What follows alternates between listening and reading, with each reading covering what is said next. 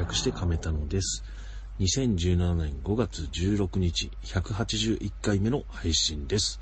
このポッドキャストはざっくり言うとミュージシャンの和田とざっくり言うとライターの小串が毎回様々なテーマのお話をしています。えー今日お話ししたのは映画人生タクシーオリコンサウンドブローイン2017 SR 埼玉のラッパーマイクの細道第6話のお話をしました。それではお聞きください。亀田野です。はい、こんばんは。よろしくお願いします。お願いします。アップルウォッチを買ったんですよ。あら、そう、なんかちょっともうね、この間あの iPhone 買い替えたって話したじゃないですか。そうですね。ね、iPhone と iPad、ね、iPad Pro を買って、うん、もうちょっとあのアップルにもっと毒されていこうと思って、うん。うん飛び込んでいこうと思って Apple Watch も買ってですね、おうん。で、まだね、あのー、2日ぐらいしか経ってないんで、ー、はい。あれですけど、まあまあまあ面白いですね。詳しく。面白いです。で、あのー、Bluetooth のイヤホンも買ったんですよ。はい。やっぱり。うん。そうすると、あの、Apple Watch で、あのー、いわゆる、なんていうの、その曲の、なんていうのかな、曲出しができるんですよ。曲選んで。うんうん。うん、そうすると、Apple Watch でね、曲選択して、はい。で、そのポケットの iPhone からね、曲が出て、で、ねその、い Bluetooth でね、あれのイヤホンから音が出るって、なんか、一個も線が繋がってない三つのやつを境してやってるって、なんかすごい未来っぽいなと思って。うん。そういう楽しみですね。はい。はい。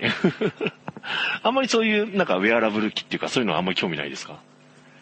うーん、ウェアラブル機。まあ Bluetooth のイヤホンとかは普通に使ってますけど、ね。うん。うん、ああとはそんなに、特に。うん。だってう、ん。車移動だし、ああ、まあね。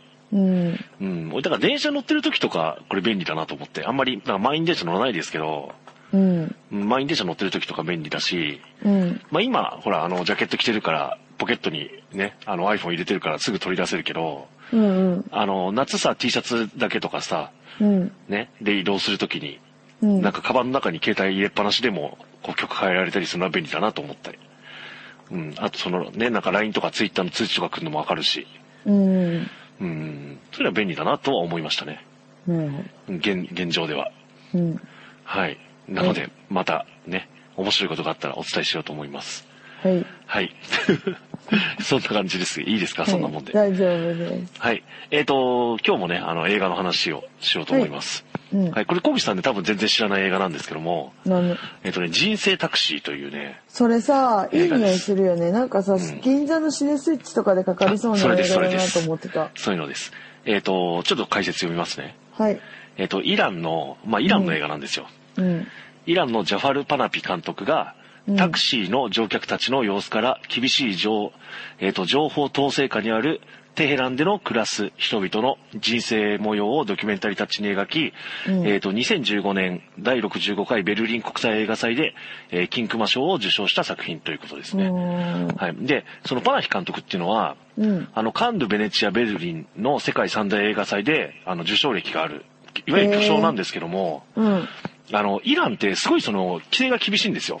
うん。その、まあ、映画ももちろんそうだし、その、うん例えば、なんか、何、歌ってたり踊ってたりする動画を YouTube に上げたりするのとか、うん。ううん。ん、なんかそういうのがね、すごく厳しくて、うん。で、それでやっぱりその、それに見合わない映画っていうことで、その世界的に評価を受けてるのに、あの、きあの、なんていうの、捕まっちゃって、うん。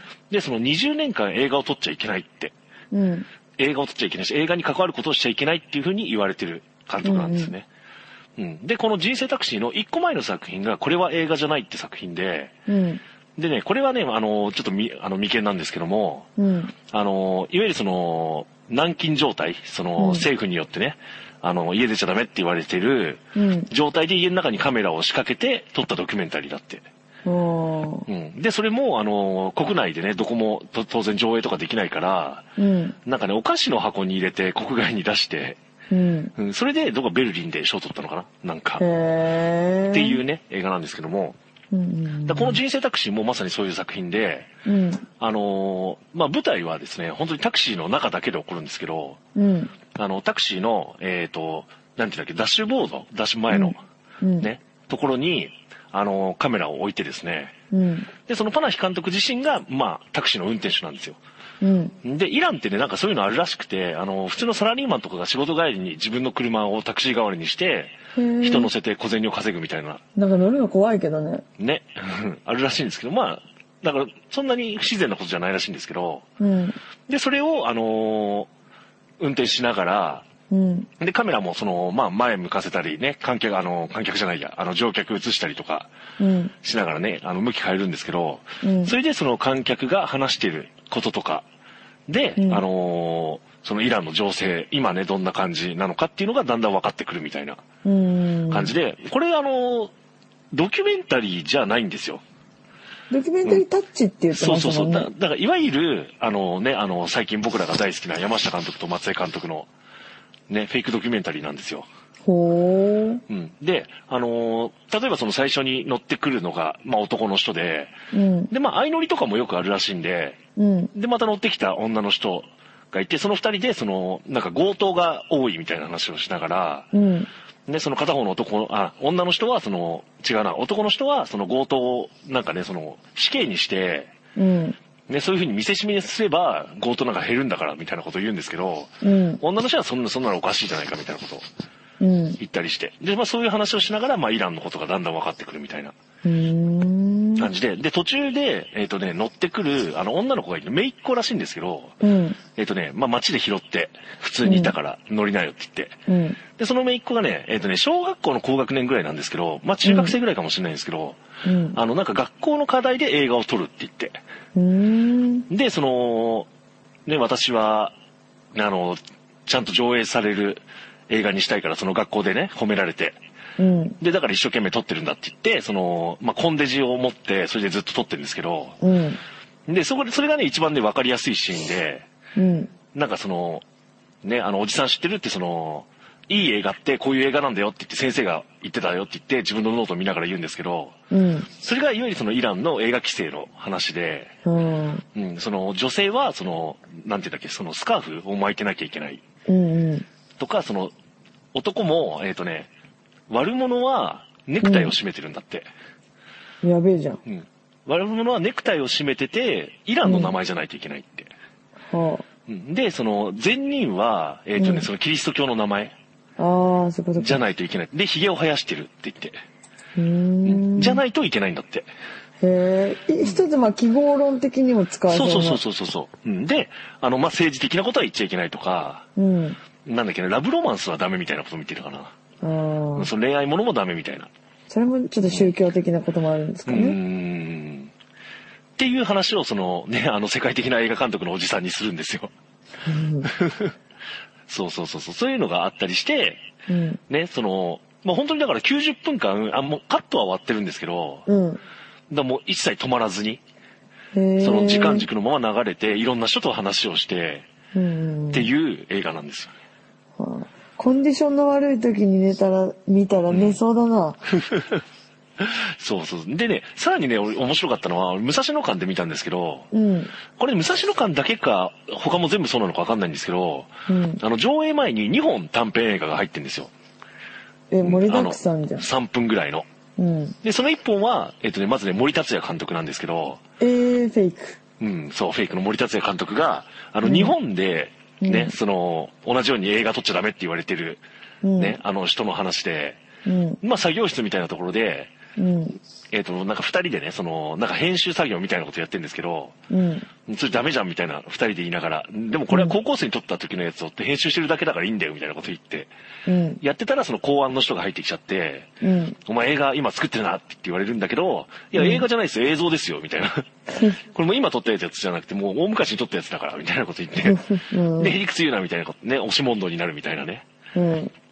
そういうのがあった後に、この、その次のがすごくて、あのね、松江監督ですよ。はあ。来まして、松江監督の短編で、うん。あの、まず字幕が出て、うん。あの、もしその映画を撮っちゃいけないって言われても、うんどうしても映像に残したいものがあるって言って。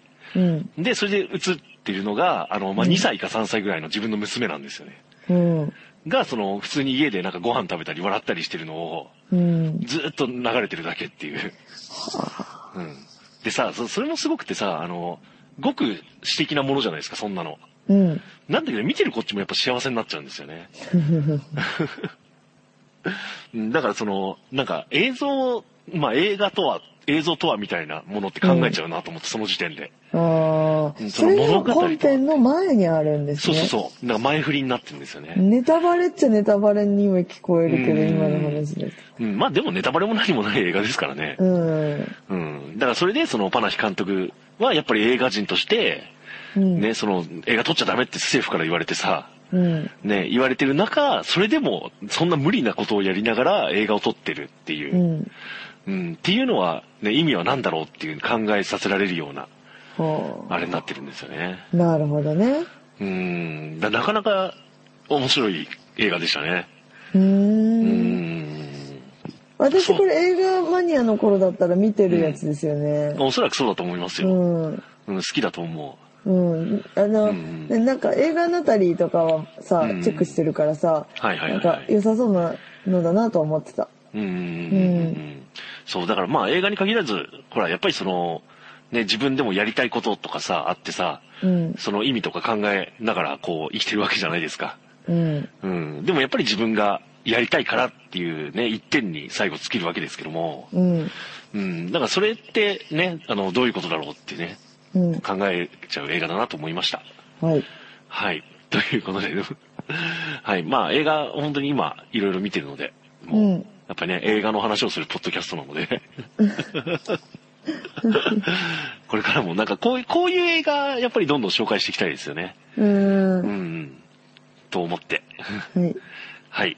えー以上、えーなんだっけ、えっ、と、ジャハル・パナヒ監督、えっ、と、イランの映画監督の人生タクシーのお話でした。はい。では、小口さんお願いします。はい。えっ、と、リリーベが始まりました。はい。はい。お疲れ様です。はい、あの、まあ、ポルメン研究生これずっと追っているわけですけれども、うんうんうんそこから、あの、誰がどういう理由で選抜したのかわかりませんが、7人選抜されまして、はい祭りナインという新ユニットが。できました。うんはい。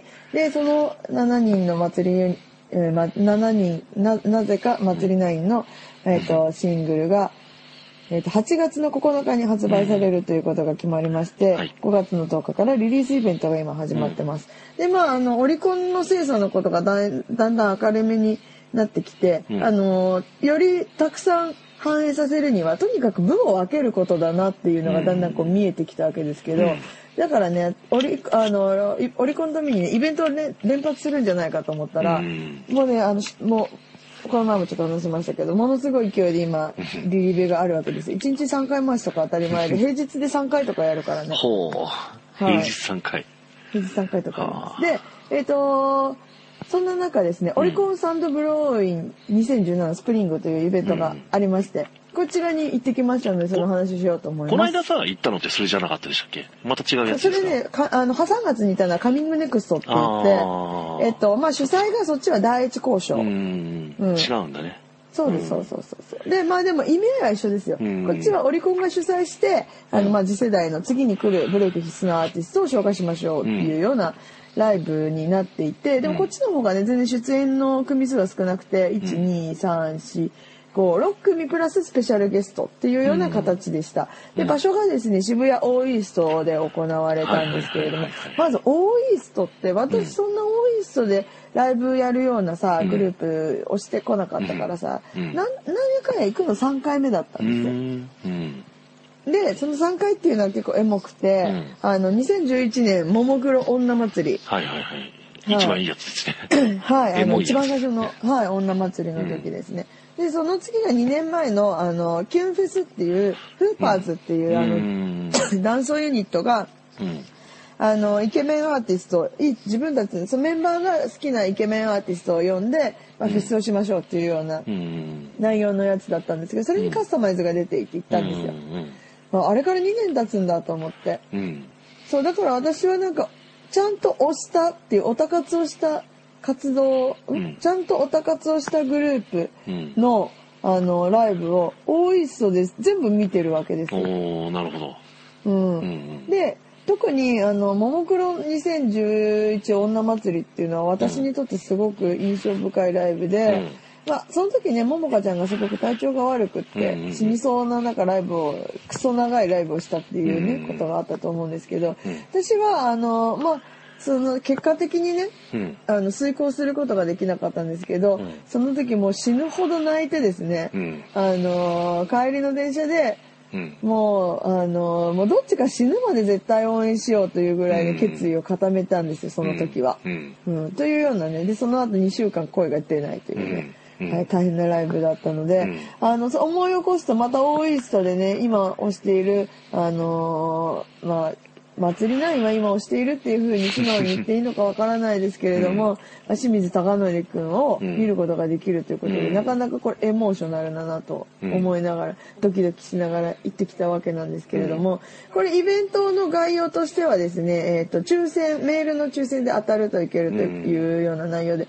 まあ、ほぼ全当だと思っていただいていいかと思います。うん。うん。はい。で、えっ、と、出演者なんですけれども、まあ、えっ、と、ファえっ、と、祭りナインを除いた後の組が、ファイブニューオールド。これはバンドですね。うんで、魔法少女になりたい。はいはいこれもバンドですね。で、そうですねメゾンブックガール、ブックで、リアルハーツ、オルタナティブ。うんこの、あのーメンツにスペシャルゲストとして、リトルグリーンモンスターが入っていたんですよ。うんはい。で、まあ、祭りの非常に気合の入ったすごくいいステージで、瀬戸りもぶち上げだったので、すごく満足でした。うん。で、あの、私、お披露目の時はですね、うん。あの、すごく遠くから、ステージがね、なかったんですよ、その時。うん。ベタだったから、後ろの方であんまり見えなかったんで、うん。あの、ちゃんと新曲見ることができて、すごく、あの、すごく楽しい曲だなっていうふうに思いました。うん。ちなみに、はい。あれですか、その、普段の研究生の曲はやんないんですか？あ、やりました。やっぱり曲数がまだ、まあ、あの、そうですね。そうですね新しく発売される曲、4曲最終的に収録されるんですけれども、あのまだお披露目してるのが1曲しかないので、うんあとは今までのあの研究生の曲をやるっていうような、はい、ことだったんですが、うんうん他の出演者にちょっと触れていきたいなと思います。はい。まずね、ドン・ショッパーナが魔法少女になりたいだったんですけど、魔法少女になりたいって、私よく名前は聞くけど、うんエビ中関係ですよそう、アイドルかなと思ってたああ、の。はいはい。バンドでしたね、うん知らんかった。それぐらいの知識しかなかった正直、であのーえっとなんかボーカルうん。がね喋れないっていう設定、うんうんで歌は歌うっていう感じで、あとあのスクリーンにあのゲームっぽい映像を流しながらうん歌うんですけど、うん。その照明が結構強くて歌ってる人にもろにかぶってくるような演出になっていたんですが、うん。それが世界観が出ててすごく良かったし、うん。あの曲もちょっとね周りがねやっぱりリトグリと研究生のオタクが メインの客層だったんでなるほど。ああんまりそのなんていうんですか盛り上がる感じじゃ他のアーティストで盛り上がるような客数じゃなかったんで、うんそれがちょっとしょっぱなだったしもったいなかったなっていう感じはしましたけど、うんうんあとなんかボーカルの他にアジテーターみたいな人がいてその人があのひよっこの胸おじさんにすごい似てたんでなんかそれで私はなんかちょっといい気持ちになってましたね。うん。はい。うん。はい。で、その後にあったのがですね、えっ、と、ファイブニューオールドっていう。それ俺知らないですね。あ、その後出てきたの俺たんだよ。毎回順番はいいや。うんファイブニューオールドはね、えっ、と、4ピ4ピース、5ピースのバンドで、キーボード、ボーカルキーボードがメインの、あの、うんバンドだったんですけど、うんなんかね、正直、なんか、なんていうの、バックナンバー系みたいな感じなのかな。あーはいはいはいあの、あんまりね、よくわかりませんでした。うん。はい。で、オルタナティブなんですけど、オルタナティブは、えっ、と、これもまだ CD が出て、次にメ,、えー、とメジャー、3月にお披露目があって、うん。次にメジャーデビューになるのかなっていううん。アイドルユニットで、あタイムラインでちょこちょこ名前見かけると思うんですけど、うん。えっ、と、多分いろんなグループでやってた人が来てんのかな。あうん。の、広島メイプルズのセンターの、あの、小泉さんっていう方が、あの、中心になって、中心メンバーの一人になってるみたいで、アイドルユニットなんですけど、いわゆるその沸き系のね、一時代を築いた、あの、1番聴いて2番から分けるみたいな感じのアイドルではなく、うん。あの、なんかこう、音、うんと、ちょっとセンセンシティブ、センシティブな楽曲に乗せて、うん。あの、かっこよく可愛く見せるみたいな感じでした。うん。あの、正直ちょっと迫力に欠けるかなっていうところはあったんですけれども、あの、広島メイプルズの曲私、知り合いの人があのメイプルズの太田さんやってるんで、うん。あの CD もらって聴いてたんで、うんで好きな曲あったんですけど、開開口のシンフォニティって曲かな。それが結構好きで、んあなんか機械みたいなね、声するんですよ、その曲。で、それをなんか生で聞くとまた新しい感じがして面白かったなっていうところもあって、あととにかくね、みんな顔が可愛いから、それだけで結構満足でした。なるほど。はい。で、はい続いてですね、僕が、僕がは2回目だったんですけれども、あの、なんかね、今回照明が結構ステージちゃんとしてたんで、うんより僕がのあの、独特の世界観っていうのがはいね、出ててよかったですう。ん。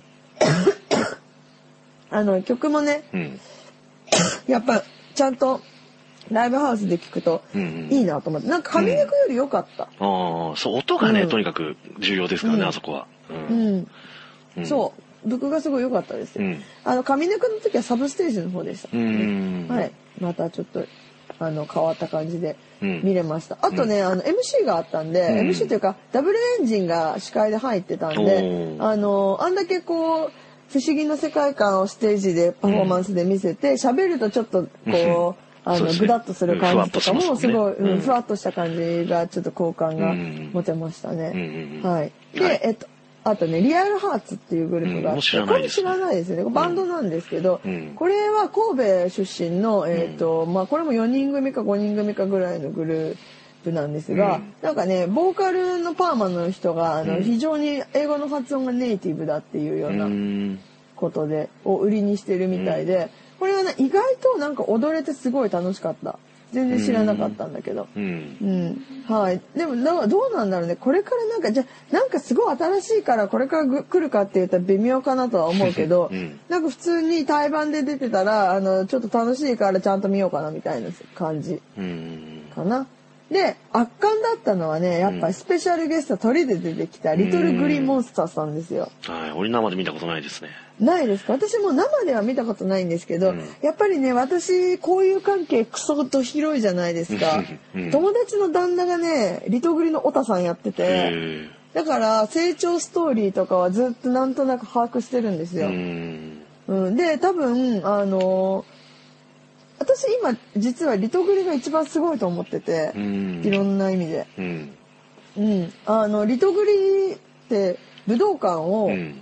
フルキャパでうんオタクじゃない層で埋められるうん多分今日本で唯一のグループだと思うんですうよ。ん。うんうん。そうリトグリのあのオタクの人ってオタクじゃないのよ。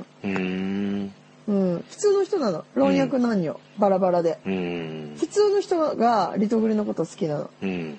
うん、で、まあ、とにかく、うん。そう。とにかく歌がめっちゃうまいんですよリトグリ。もうね圧巻。で私あの映像とかではちょっとずつ節目節目でみテレビ出た時見たりとかしてて、でどんどんどんどんやっぱり声が大人になっていくんですよ。でも多分今でも1819ぐらいの子がほとんどだと思うんだけど、うんね声がとにかくどんどん大人になっていくから、うんあのゴスペラーズみたいなグループなわけじゃないですか。うんあの声が追いついてきててで、ぎうんあの実力もどんどん歌上手くなってるから、うんいやこれは大変なことになってるぞと思って、リトグリ。うんなるほどね。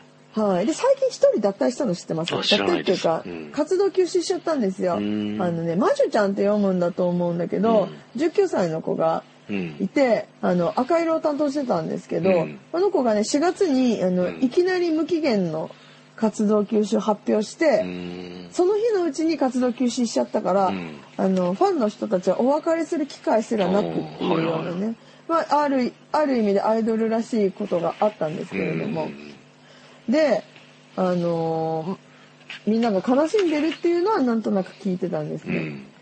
で新曲が今度出るんですけど、うん。5月に。うん。だから一人じゃないっていう曲なんですタイトルが。でもうなんかだから私それなんとなく知っててほら物語中じゃないですか。だからさ歌詞とか聞いてたらさ、うん。もう泣けてきちゃって、うん。だって一人抜けたのにだから一人じゃないって曲やばくないですか、なだから。もうもうもうねちょっとねだからもう、お後ろの方で踊りながらもう泣きそうになりながら、もう歌うめえよと思って。うん。であの私研究生じゃないや、祭りナインにはもうリトグリだけはどうしても本当は見てほしかったの、うん。他のなんかねもうふざけたイベントの入れ方してて多分前のやつとか見れてないと思うんだけど、うん。なんか自分たちの変なさなんか特典会だけのイベント入れてさそれに行くとさオタクが会場間に合わねえみたいなさ会場か開演間に合わないみたいなさ、もうなんかそれもいろいろあったからもういいんだけど、ん。あなんかリトグリだけ見れたみたいで。うん次の日のイベントで、うん。なんかいきなりハモって遊び出したりとかしてて、す本当に見てほしかったから、うん。うん、その大手のねソニー、ソニーレコードかな？うん。リトグリってソニーレコードだったと思うんですけど、うんあそうソニーミュージックソソニーミュージックレコードで事務所がね渡辺エンターテインメントなんですよ、うん。でこの大手ががっぷり組んで、ん。あの才能と実力のある子たちを集めて武道館を埋められるようなアーティストを、うん。あの作るとこういうステージになるんだよっていうのに、ぜひとも見てほしかったので、うん。あの願いが叶ってよかったうです、ん。はい、もうリと。トグリは本当にすごかった。うん。はい、というわけで私はリトグリの実力を思い知った後に、このまだまだなあの祭り9を応援するために日々リリーベに通う日々が続くというわけです。ははいい、以上です。あ、祭り内の話とかもういいですか？あ祭り9大丈夫です。大丈夫です。はい、はい。大丈夫ということで、何でしたっけ？もう一回タイトル言っておきましょうか。えっ、とオリコンサウンドブローウィン2017スプリングでした。です。では、最後に、えー埼玉のラッパーマイクの細道、第6話の話です。えい、6話か。はい。6話ですね。寺に修行にはい、来ましたね。はい。はい。という話でしたが。あのーお坊さんのラップが面白かった。うん。あの、お坊さんにさ、囲まれて、まあ、喧嘩みたいになる、うん、あの、あの長回しは、やっぱ埼玉のラッパー2のさ、うん。ね、美白と、あの、川辺でやったやつの、ね、あれを思い出して、ああ。なんか良かったですね。なるほどね。私まずあの、お寺のシーンの一番最初、はっはっつってさ、あうんの洗濯物洗ってるじゃないですか。うん洗濯するシーン。あそこは、あの、あれ思い出しましたね。あの、フカキョンとかさ、出てたあの映画ね。わかります？え、なんだろあのー、亀梨くんが出てたやつ。う。うん。スパイのやつ。あー、ジョーカーゲーム。あ、そう、ジョーカーゲームはい入れやつね。あの、んあの、元ネタがさ、いっぱいあるみたいな話したじゃないですかうんうん。これはなんか、きっとあの、なんかカンフーのね、あの、香港映画とかの中に、うんあの、元ネタがあるんだなっていうふうにちょっと思いましたね。そうそう。だし、あの、まあ、結果、あの、ああやってやってることがラップのスキルにつながるって流れじゃないですか、きっと。そうですね。はい。うん。だまあ、あれってそもそもベストキットですからね。うーん、なるほどね。で、そうそう。あれってベストキットだなと思ったら、最後の方で普通に車にワックスかけてて、うんあれってそのまま、そのままなんですよ、ベストキットの。そういうことなんだ。そうかそうか、そういうことなんだ。うん、ワックス右、ワックス左って。もうまんま同じシーンがあるから、そのままやるんだと思ってあ。あ、なるほど。うん。うーん。面白かったですね。なはい。うんはいそして、そして妹の結婚式の日がクラブチッタのライブだったっていうね。これどういう、ねえ、どうするんでしょうね。う。まあでも、クラブチッタのライブきっと夜だし、ねえ、結婚式そんな夜やんないから、あ、回せるんじゃないですかね。回せる。の考え方ですよね。うん、回せるんじゃないかな。うん、ってことは、その終わって結婚式に行くんじゃなくて結婚式が終わってライブに行くという行動のじゃないですかね現場を回すということですよね。おそらくああね。なるほど。うんえはい。そしてまあ、兄武田が出てきてね。武田ですね。うん兄武田ほぼあのー無印のシーンと一緒でしたね。う んほぼ一緒でしたね。喋れ、喋れないですからね。うん、一緒でしたね。一緒でしたね。で、あの、ね、例の九段の DJ も出てきましたね。出ましたね。あの、うんあの人かっこいいじゃないですか。かっこいいですよ。あの人どうするんですかね？どうどういうふうに？ねどうなんでしょううね。ん。うん。ってなりつつ、ね、あの、冠城さんと東子ちゃんがね、うん。うん、こう仲良くなっていくっていう。そこなのかな？嫌じゃない？うん。いや、いや、まあだから、そういう仲いいじゃなくて、普通に打ち解けて、うん。ね、きっとこれからラップのクルーとして、うん、え、ラップ仲間になってくクルーになっちゃう。仲間になっていくんじゃないかというね、なるほど。あれですね。どうなんですか？でもあの、コーラのシーンとかすごい好きでしたね。うん、うん、うん、うん、うん。うん。っていう、やっぱりその、ね、あの、長回しのフリースタイルは、やっぱり毎回見どころになってるけど、うんあれ、毎週やるのやっぱ大変でしょうね。大変でしょうね。でもさ、うんちゃんとこれ長回しだって気づいてくれてるのかなって思っちゃうぐらいさ、うんあの、画面がさ、長回しっぽくないからさ、うん、そうそうそう、はいはいはいど。どっから長回ししてんのかなってちゃんと意識して見てないと、うん。うんね、わかん、忘れちゃいますよね。うんうんうんうん。そう、だからやっぱドラマだから映画と違ってね、そんなにおそらくみんな集中して見ないだろうから、うん。うんそういうところの強みってちょっと弱くなっちゃいますよね。うん。せっかくやってるのに感が。でも何かは与えてそうな気がするから信じたいですね。そうそう映そうそう像の力みたいなね。うんうんうん。はい。えーまあこれはでも、はい。でも修行するじゃないですか。うん。うん。でも10日しかないじゃないですか。そうそうそう。一週間したらね、あと3日しかない。うん。うん。まだ、ねうん。心配ですねう。ん。まあでもあそこですごい修行するから、もうすぐできちゃうんじゃないですか。精神と時の部屋的な。そうそうそうそう。あの、基本的なスキルがあそこでグンと上がるから。あうあ、ん。なるほどね。ういやん。ー、楽しみですね。ねえ。毎週楽しみですね。最初のさ、重々しさはもう全然ないねう。んうんうん。ね。う。うんん。普通に、うん、ロードムービー的というかね。うん。あれになってきましたね。でもうちょっとラップ上手くなってほしいね。なんかさ、ん時々出てくるさ、そのラップシーンのさ、あのー今回だとさ、坊主ラップみたいなやつ。うんああいうのがさ、もう上手すぎて感動しますもんね。本当ですよね。うん。あとさ、今回エンドロールもすごいまた良かったじゃないですか。ああ、はい。エンドロール問題ね。は毎回楽しみな。い。うん。はいはいはい素晴はらしかった。い。うん後ろのさ、雑巾かけてる人がめっちゃ面白いんだよね。ね。う。うんん。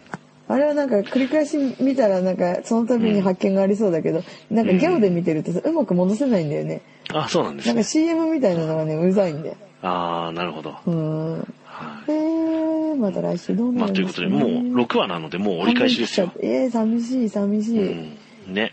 まあ、また1年後ぐらいにやってほしいですね。うん。うんいや、もうないよ。はいうんもうないよ、これは。はい。ということで、うんまあ、この辺で終わりでいいですかね。はい。はい。ということで、えじゃあ、ここから1週間、どんなことがあるかお話ししましょうか。はい、現場です。はい。現場です。はい。まあ、リリーベですか。そうですね、リリーベ。はい、もうね。はいはいはい。うん。うん。